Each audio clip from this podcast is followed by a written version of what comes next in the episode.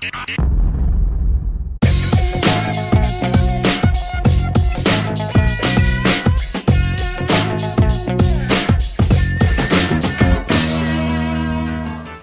arrancamos esta nueva edición de On Fire Club porque ni la cuarentena separa a este trío dinámico. Gracias que existe la tecnología para reunirnos y para seguir haciendo lo que nos apasiona a pesar que las ligas han parado, el deporte está parado y la mayoría de eventos cancelados hasta un nuevo aviso. Siguen las noticias en el mundo de deporte y vamos a hablar de una situación que preocupa, porque al final todos estamos preocupados por la situación económica a nivel personal, profesional, y en el deporte también hay preocupación. Y un tema para hablar es cómo los clubes, tanto los grandes clubes, los medianos y los pequeños clubes, van a salir afectados de esta cuarentena o de este parón de las ligas, independientemente que sea en Europa, en Sudamérica, en Venezuela, en Estados Unidos, va a afectar a grandes, medianos y pequeños. Por eso los invitamos a unirse con nosotros a través de un Fire Club, que sigan nuestras redes sociales porque hemos estado dando información a través de nuestras redes. Aquí están, arroba on piso Fire TV, ahí están las últimas noticias, lo deportivo y lo no deportivo, porque los futbolistas y los deportistas también han sacado a tope su creatividad. Así que ya le doy la bienvenida a Cata y a Max Cordaro, quienes se unen en esta edición de On Fire Club a través de Zoom. ¿Cómo están, chicos? Los extrañé mucho, muchachos. Qué gusto saludarte, Anto, Max. Qué placer. Chamo, te noto bastante bien, fresquito. Hoy, de verdad, te noto como, como, no sé, feliz, contento, Cordaro. Qué alegría, vale. Nosotros le damos felicidad. Sí, yo creo que sí. Siempre me dan felicidad y bueno, también contento porque estoy recién mudado eso significa que la casa está vacía, que sobra el eco, que este estudio casero le faltan algunos elementos, pero poco a poco los iremos eh, agregando. Muchachos, qué gusto reencontrarnos, qué gusto eh, poder nuevamente estar con todos ustedes en, en, este podcast que recuerden, lo pueden encontrar en YouTube, en Spotify, en Apple Podcast, en Google Podcast. Y obviamente eh, el, mensaje de ánimo en, épocas tan difíciles, en recordar que lo más importante, como lo estamos haciendo incluso grabando este podcast, es estar en casa, es seguir todas las indicaciones de, de las autoridades competentes en el caso. Y bueno, muchachos, este partido estoy seguro que lo vamos a ganar, que luego nos vamos a reencontrar, que vamos a estar en, en nuestra mesita de discusión en la casa de, de Anto como nos gusta, como nos encanta, pero... Y eso que mi patio, mi patio lo convertí en un parque para ir. ya ni la mesa existe. No, pero eh, fue lo mejor que hiciste, la verdad. Sí. Eh, reinvención por todos lados. Mira, eh, que hay noticias que yo creo que han sido importantes en esto de la sensibilidad social mm, firmemente con respecto a los clubes y, sus aficionados. Por ejemplo, lo que sucedió, que nosotros apuntábamos en la, cuenta de Onfire TV, eh, de, Instagram y de Twitter, de lo que era principalmente la propuesta de la Roma, ¿no? Con, sus socios mayores de 75 años, también lo que viene haciendo el Bayern Múnich en su momento. Eh, en consecuencia de esto, los jugadores de distintos lugares que han eh, bajado sus salarios. Entonces, bueno, han venido sucediendo una cantidad de, cosas que no eran comunes, pero que corresponden a, la situación que estamos viviendo. Y, a partir de ahí yo creo que se pueden empezar a estructurar eh, diferentes temas de análisis, ¿no? Como qué pasará con el, el mundo fútbol después de esto, qué sucederá con las grandes instituciones del mundo fútbol después de esto, qué pasará con el efecto también económico, ¿no? Y la industria que hay alrededor de, los grandes clubes del mundo en cuanto al fútbol después de, esta situación. Y, hoy, pues bueno, simplemente sería especular, ¿no? Pero, pero sí hay una tendencia importante a la reinvención, que es lo que decía Max, y, cómo ha venido dándose todo esto en, los últimos días. Y creo que, el tema salarial va a ser uno de los puntos que más se va a debatir próximamente eh, por una consecuencia más que obvia y clara. Sí, hoy salía a relucir una carta eh, de Leo Messi, que en conjunto con todos los jugadores, en donde dice, por nuestra parte ha llegado el momento de anunciar que al margen de la rebaja de un 70% de nuestro sueldo durante el estado de alarma, vamos a hacer unas aportaciones también para que los empleados del club puedan cobrar el 100% de su sueldo mientras dure esta situación. Los clubes de Europa o la gran cantidad de clubes en el mundo ganan la mayor cantidad de dinero también, primero por empresas patrocinantes que hoy están paradas y segundo por el ingreso de fanáticos a cada uno de sus partidos, por la cantidad de merchandising que venden eh, durante todo el año y hoy en día eso no existe. Y por eso también cae la preocupación de estos grandes clubes que a través de este parón no puedan pagarle, ni siquiera a los futbolistas que sabemos que, que tal vez tienen un fondo de ahorro importante, pero ni siquiera para los empleados que viven para el día a día. Eso es correcto. Eh, es toda una cadena, Anto, tú lo decías muy bien, derechos de televisión, patrocinantes, eh, premios eh, por parte de las distintas asociaciones. El mundo fútbol está ligado a un sistema, como todo en la vida, que si para, compromete absolutamente todo. El tema de, de, los futbolistas, obviamente nadie le puede decir a otra persona qué hacer con su dinero. Sea una unidad o mil millones de unidades. Cada quien es libre, en teoría, en un mundo libre, de qué debe hacer con su dinero. Pero, por supuesto, que en las grandes instituciones, como bien decía Anto, eh, las principales figuras pueden al menos evaluar la posibilidad en tiempos tan difíciles de, de manera espontánea tener el recorte de sus salarios. Pasó en el Bayern Múnich, pasó, pasó en el Borussia Dortmund, pasó con la Juventus. Claro, Cata, no eh, eh, Max, no te pueden evaluar, no te pueden obligar, perdón, pero al final cobras una cantidad de billetes que, o sea, que puedes vivir el resto de tu vida feliz. Entonces al final es de ser humano, o sea, es de humanidad. Pero ¿qué había pasado con el tema del Barcelona? Que durante la pasada semana varios medios de comunicación habían hecho crónica de un posible desacuerdo entre jugadores y directiva y se llegó a afirmar que los futbolistas no estaban de acuerdo con el tema de la reducción salarial. Por eso, la parte más interesante, además de la sensibilidad social y del gesto de parte de los futbolistas del Barcelona, en ese comunicado que primero posteó Leo Messi, es la acusación directa a la directiva diciendo que varios integrantes de la misma habían dado a entender que los futbolistas no estaban de acuerdo con esto. No es la primera vez que Messi ya se tira en plancha contra la, contra la directiva. Había sucedido con Avidal con el tema de, los fichajes cuando el equipo no tenía delantero tras las lesiones de, de, Suárez, eh, que obviamente tuvo un impacto eh, deportivo muy importante en el club y, esto da a entender que las cosas entre los futbolistas y la directiva en el Barcelona están lejos de estar bien, incluso en situaciones como esta, mm donde todos deberían estar unidos y, remando hacia una misma dirección. Sí, e, el tema del Barcelona es, es, un tema muy, muy mm, específico, ¿no? Por llamarlo de, de toda la estructura de fútbol, por, por, las diferencias que ya son evidentes que hay desde el plano dirigencial para con un grueso de jugadores, principalmente con su máximo referente que, que es Lionel Messi, y, y, de ahí súmale lo que representa también Gerard Piqué y, y Busquets, ¿no? que son los, como que los, los tipos líderes de, de esta institución en, en, el equipo de fútbol.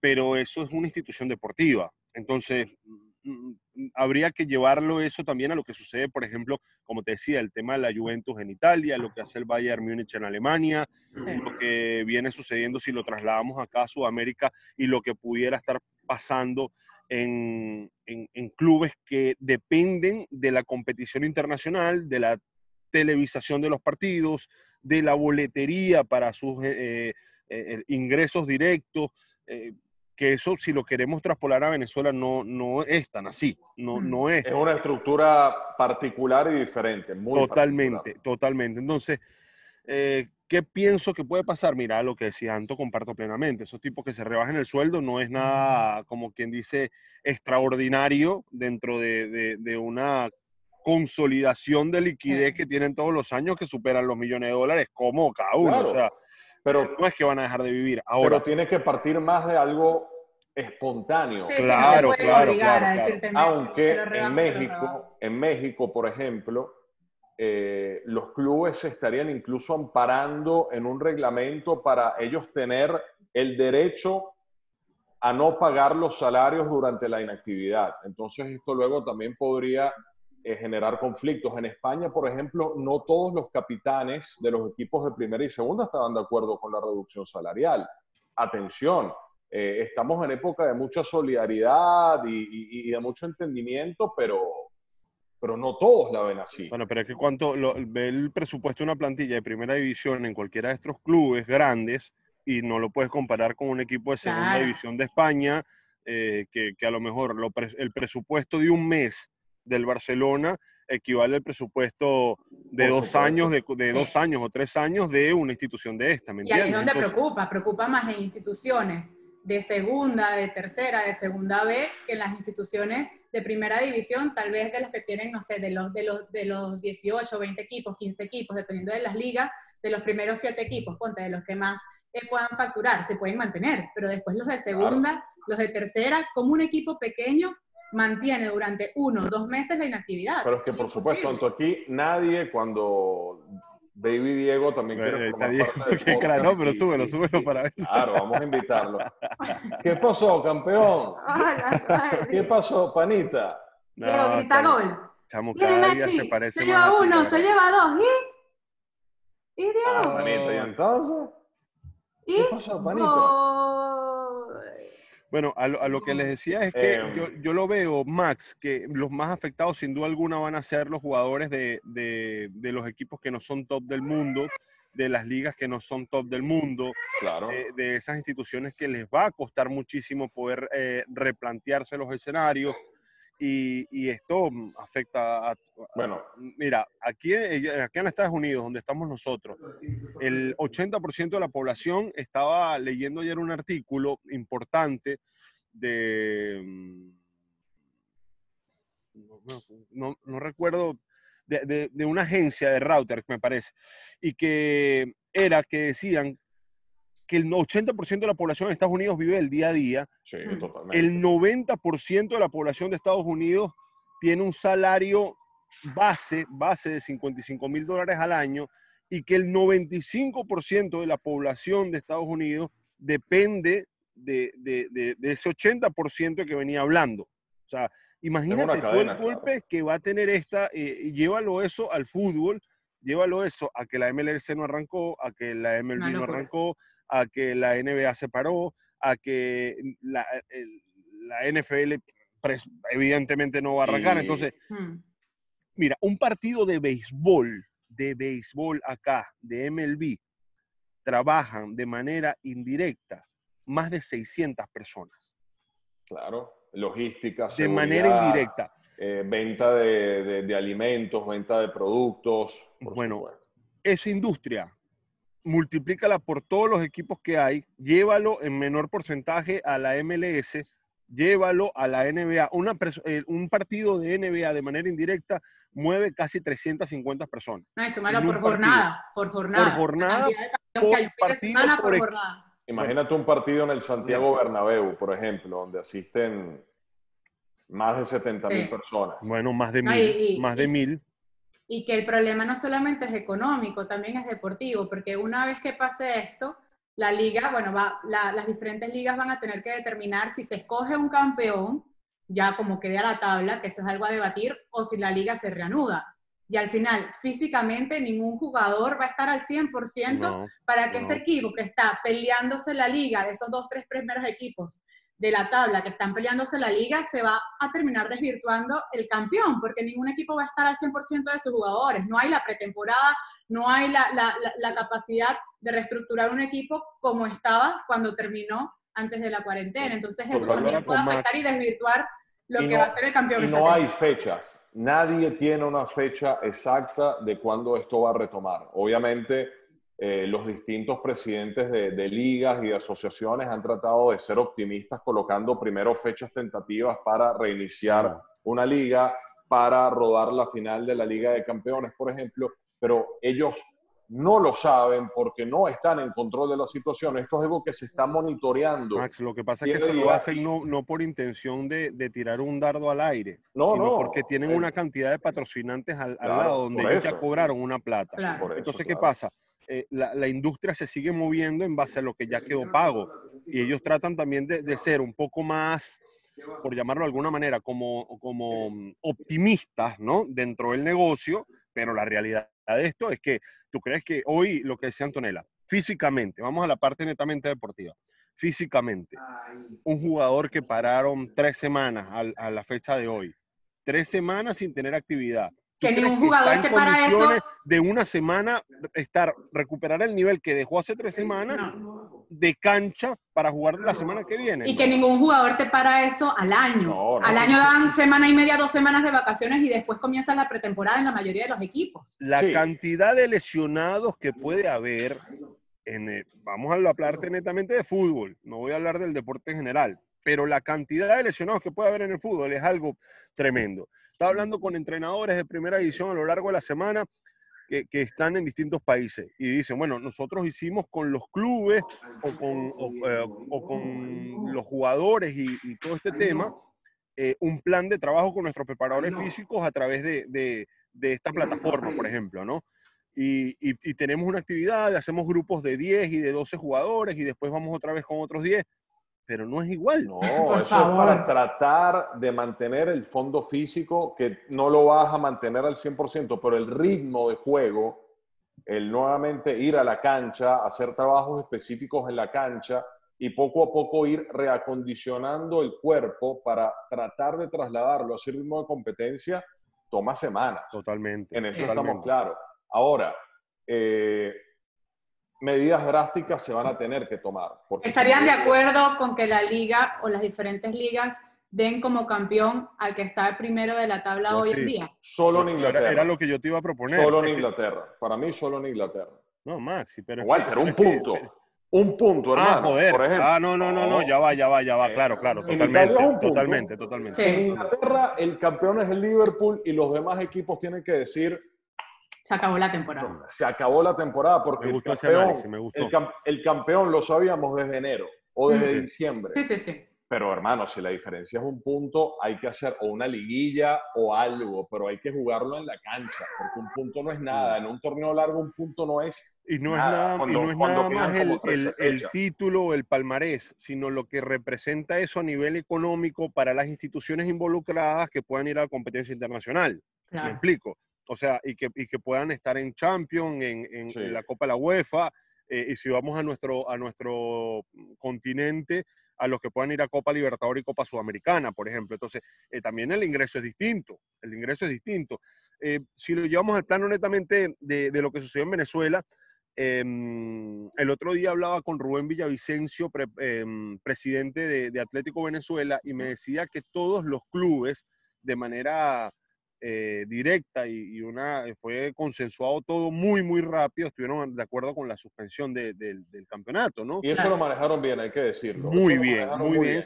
Pero tú sabes lo que pasa, que los invadió también una cuota de sensatez a la situación país, porque eh, mira, mira, yo no sé es qué tan real sean los números que dan eh, oficialmente en Venezuela, pero yo Sí. creo que los mismos presidentes de clubes, los propios jugadores, los directores técnicos se pusieron la mano al corazón y dijeron, Claro, pero, pero Cata, no es secreto para nadie que ahí, ah, y lo decías, a diferencia de todos los clubes alrededor del mundo, el billete no entra por tickets vendidos. no, El billete no, no, entra por, por televisión. vendida. El billete no entra por eh, derechos de televisión. no. Ahí entra por empresas patrocinadoras privadas, públicas o lo que sea. Ahí entra Sí. el dinero a través de- para los clubes.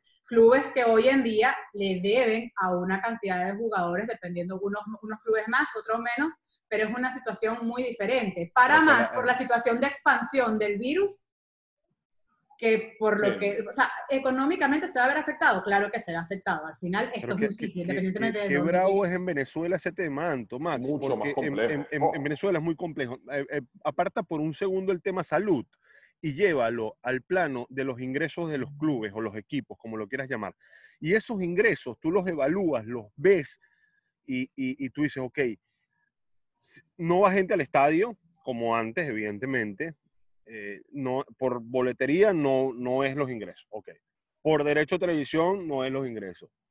Por la venta de jugadores, sí, eh, sí creo que Sí. eh, eh, eh, eso es lo que apuestan todos los clubes. Por participar en la competencia internacional, sí También. creo que también sea la, la- la- la De gran, la gran, es claro. Entonces, En la época ponerse- actual, esa platica que te entra de, de- de- de participación o, o- o premios o incentivos de Copa Libertadores y Copa Sudamericana, eso es oro, hermano. Sí, sí, total, total. Entonces, en líneas generales, pues lo que creo es que habría que, que ver qué, qué puede pasar en Venezuela con todo esto. Venezuela no escapa de la realidad del fútbol mundial con respecto al tema físico de los jugadores, con respecto al, al- al tema de, de- de la actividad y el desarrollo de la misma. Eh, creo que en Venezuela va a venir un poco más complejo el panorama, siento yo. Y bueno, De, ah, de la seguridad laboral, sí, más Sí, todavía. claro, totalmente, totalmente, totalmente. Eh, Entonces, a, a mí me preocupa y, y de hecho eh, se manifestó el pasado viernes FIFPRO, que es la institución que vela por los jugadores a nivel mundial, ve con mucha preocupación el panorama para el fútbol semiprofesional, para las pequeñas instituciones y de hecho ya hay muchos equipos que mm, han despedido de manera unilateral a muchos jugadores. Atención, clubes que tal vez ni siquiera conocemos. Y, el fútbol es una industria que le da de comer, que le da trabajo a cientos de miles de personas, por no decir millones, que es muy probable que sea así. Entonces, el problema no es el Barcelona, no es River Plate, no es eh, las Águilas del América. El problema son, como lo decía Anto, esos clubes medianos y pequeños y- y amateurs, donde el jugador te gana un sueldo que puede ganar incluso un empleado medio. Es duro.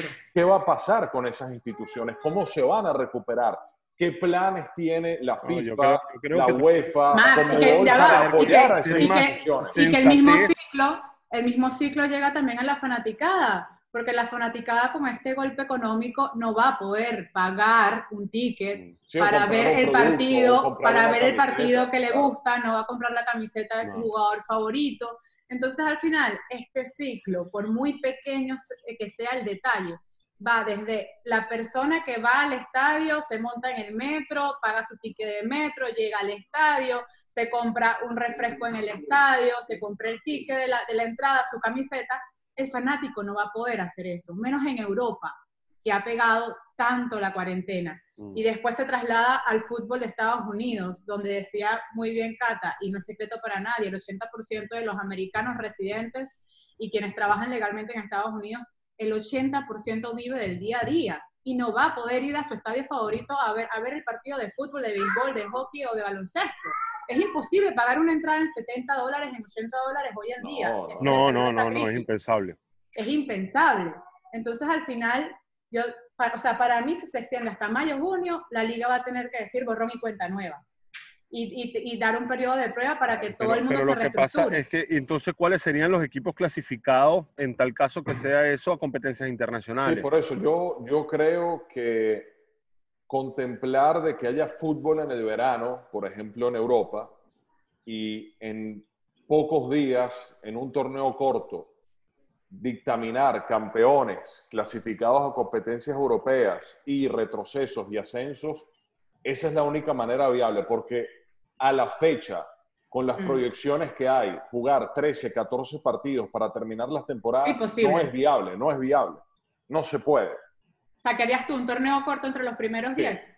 Yo haría un torneo corto entre los Con que la ventaja ganada, con la ventaja ganada. Sí, con lo- los que numéricamente estén peleando por el título, los que estén peleando Sí. por, una, por un puesto Sí, sí, europeo claro, y, claro. y- y hacerlo así, pero que se decía en la cancha, sobre todo No, cuando lo, que la... pasa es que, lo, lo que pasa es que no hay fecha, Max. Eh, Menos pues, el Liverpool, Bueno, mira, lo- el último evento, gran evento deportivo que, que, fu- que se postergó fue el tema de los Juegos Olímpicos, ¿no? Que estaba Sí. antes tarugo con todo este tema. Y muy mal manejado por parte Súper de- mal. del, que vamos, a, pero- vamos a mostrar aquí la noticia que pusimos Sí. en, en Va On Fire. de On Fire TV o Piso Fire TV, esa es nuestra cuenta, ahí está. Y aquí confirmamos que los Juegos Olímpicos van a ser del 23 de julio del 2021 al 8 de agosto del 2021. que Lo me que me gustó es la, se llame- denomina- que se siga llamando Tokio 2020. Y espero que la Euro también se llame. Sobre todo porque, ¿sabes la cantidad de vallas y de merchandising y de cosas impresas que ya tenían con Tokio 2020? O sea, es un, es un platal. ¿Verdad? Sería imposible. No, pero a mí me parece que también los tipos están, muy apurados. Fíjate que, bueno, si bien la Copa América ya le pusieron fecha, la Eurocopa. Los Juegos Olímpicos. ¿Cómo? La plata que mueve los Juegos Olímpicos, sobre todo con el tema de derechos de, televisión. Sí.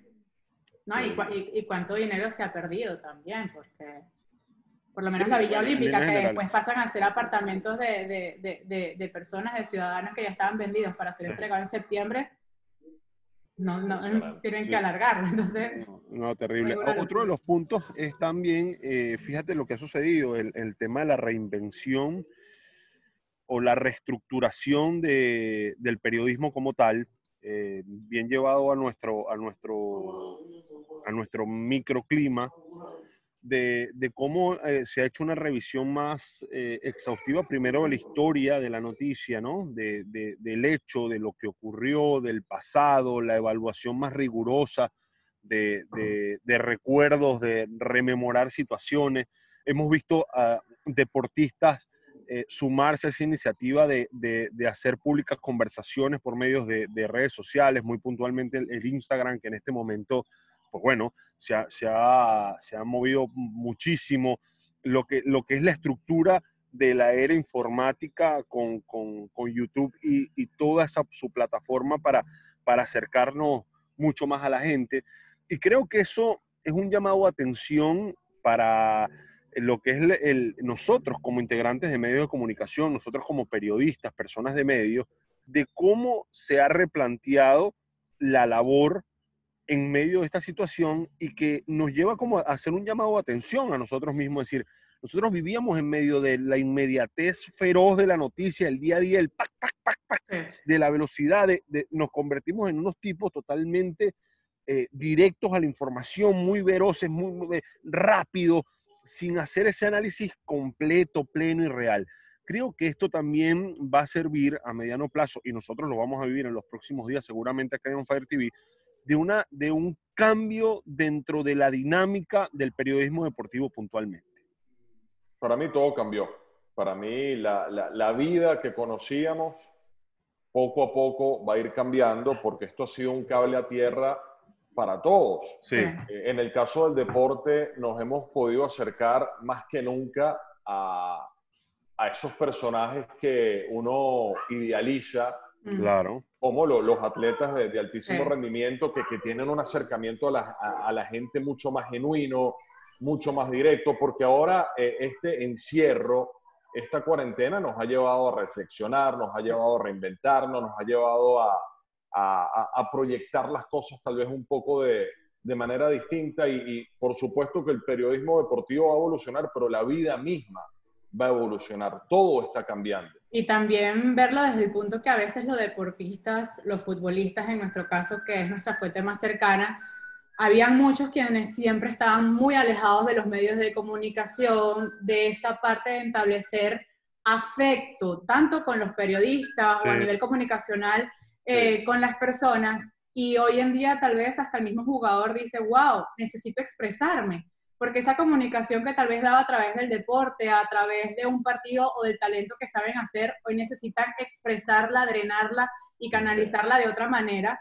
Y por eso también aquí la tecnología toma un papel muy importante. Vemos conversaciones, como lo decías, Max, entre grandes atletas del mundo del deporte, una entrevista entre Canavaro e Iker Casillas, que tal vez nunca la podíamos imaginar ver, la vemos hoy en día esa realidad y vemos ese lado humano, ese lado familiar, cómo viven en familia, cómo tratan de distraer a sus niños, los que tienen niños, cómo hacen cada reto y cada challenge, que tal vez en el día a día ninguno se iba a preocupar en hacer el challenge. Yo me voy a mi casa después del entrenamiento y ya, y hago mi rutina del día a día, pero esto creo que nos vuelve mucho más humanos a todos a valorar lo que hacemos, lo que nos apasiona y yo creo que no hay nada más apasionante que nuestra carrera, que el mundo deportivo y que el deporte. Y por eso hace tanta falta, porque a pesar de que, de, que uno vive todo esto, tal vez si uno prendiera el televisor y uno viera un partido de Champions o un partido del fútbol venezolano que a nosotros nos sigue encantando, o de la MLS o de la liga,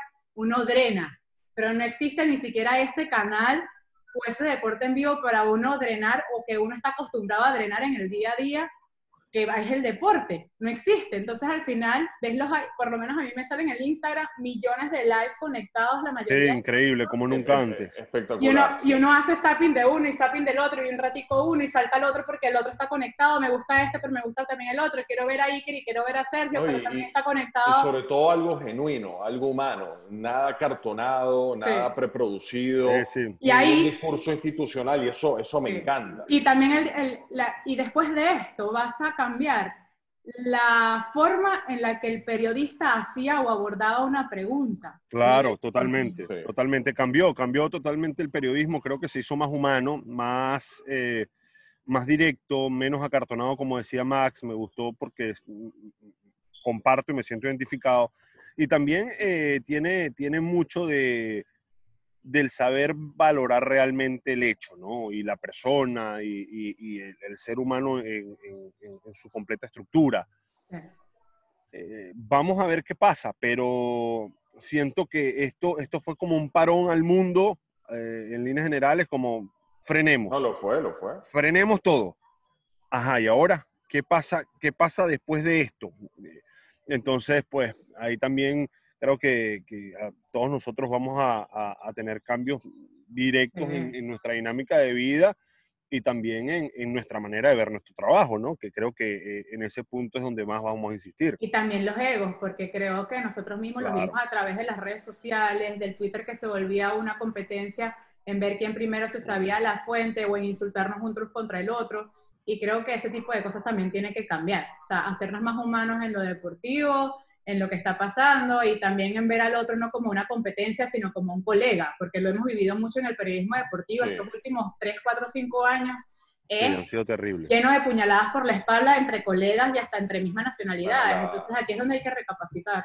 Veremos si esa pérdida de, de valores eh, nos lleva a una época como que de, de, renacimiento, ¿no? De, saber valorar esos pequeños detalles y, y otras cosas que, que, nosotros como seres humanos obviamente no, no, no, no, valorábamos, sino más bien destruíamos, como iba a ser un comentario también tal vez un poco banal, pero el, propio planeta.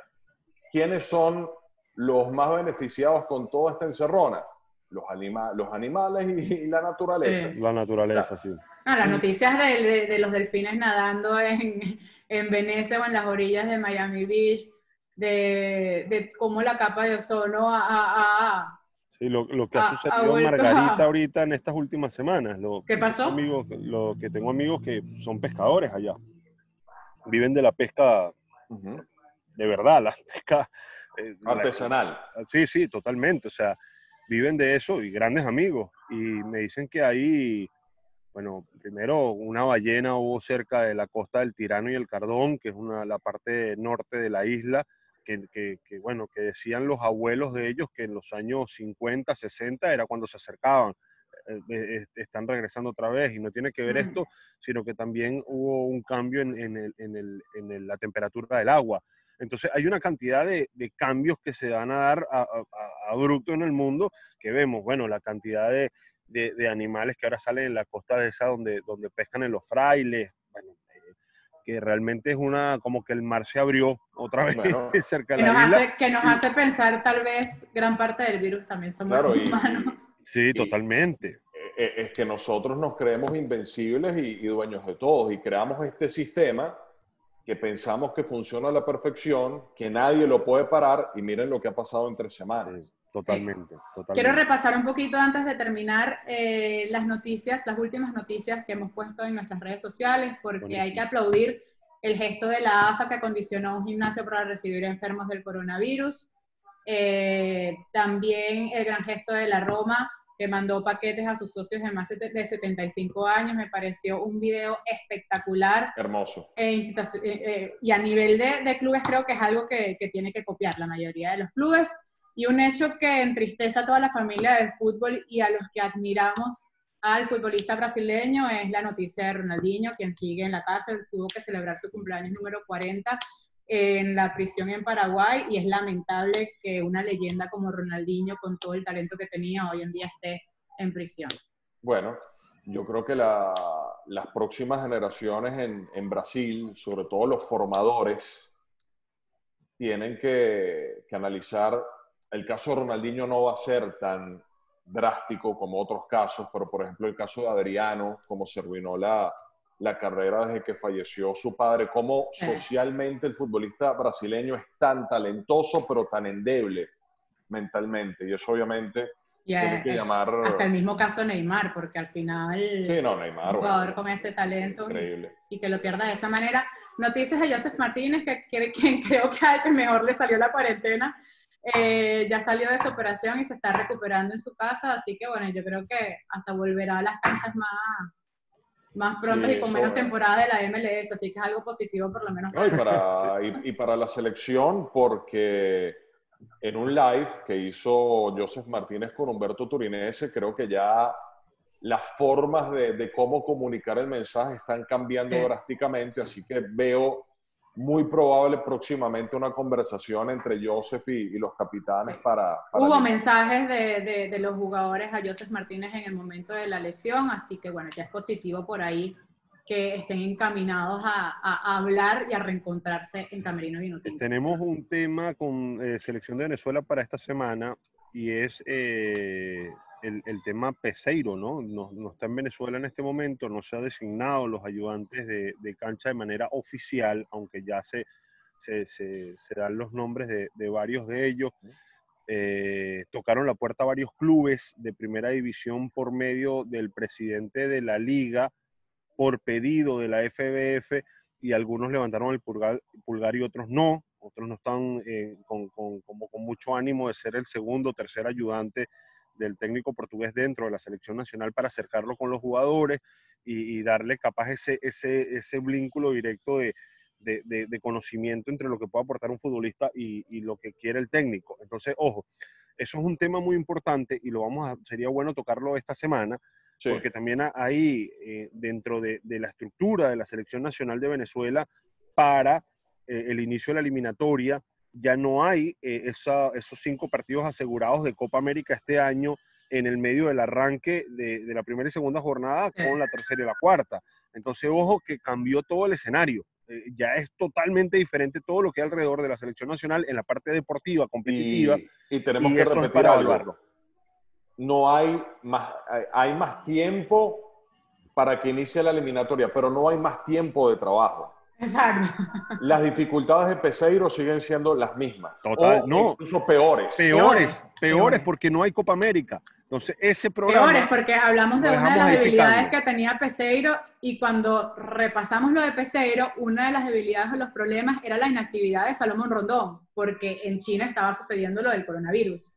Entonces, mm. y cuando llegue septiembre, que ojalá las eliminatorias arranquen en septiembre, si todo esto se encamina como uno cree que va a hacer, no como nos va a llevar la consecuencia de todo difícil esto. tener la certeza. Exactamente, es muy difícil, ningún jugador va a estar al 100%, para septiembre tampoco. Entonces, al final, es peor el problema para Pesero de encaminar a esta Vinotinto a obtener buenos resultados sin trabajar con el equipo, porque hay trabajo, tal vez hay más llamadas por teléfono, hay más comunicación, tal vez, o formar esa comunicación entre los jugadores y el cuerpo técnico, pero no hay tiempo de trabajo. Correcto. Entonces, bueno, ahí la dejamos picando y esa la debatimos en la semana.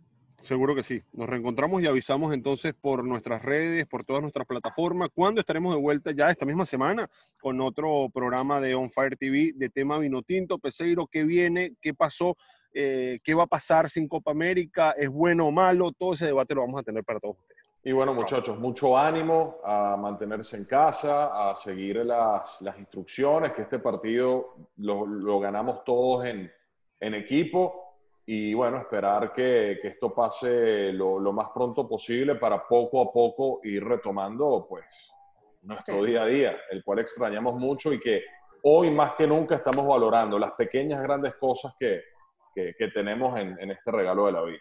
Nosotros nos despedimos de esta edición de On Fire Club. Vamos a tratar de hacerlo más a menudo. Recuerden suscribirse a nuestro canal de YouTube, nos pueden escuchar también por Spotify, por Google Podcast, por Apple Podcast y seguirnos en nuestras redes sociales, arroba TV en Instagram y en Twitter. Cata Roque, Max Cordaro y Antonella González. Bye bye. Chao.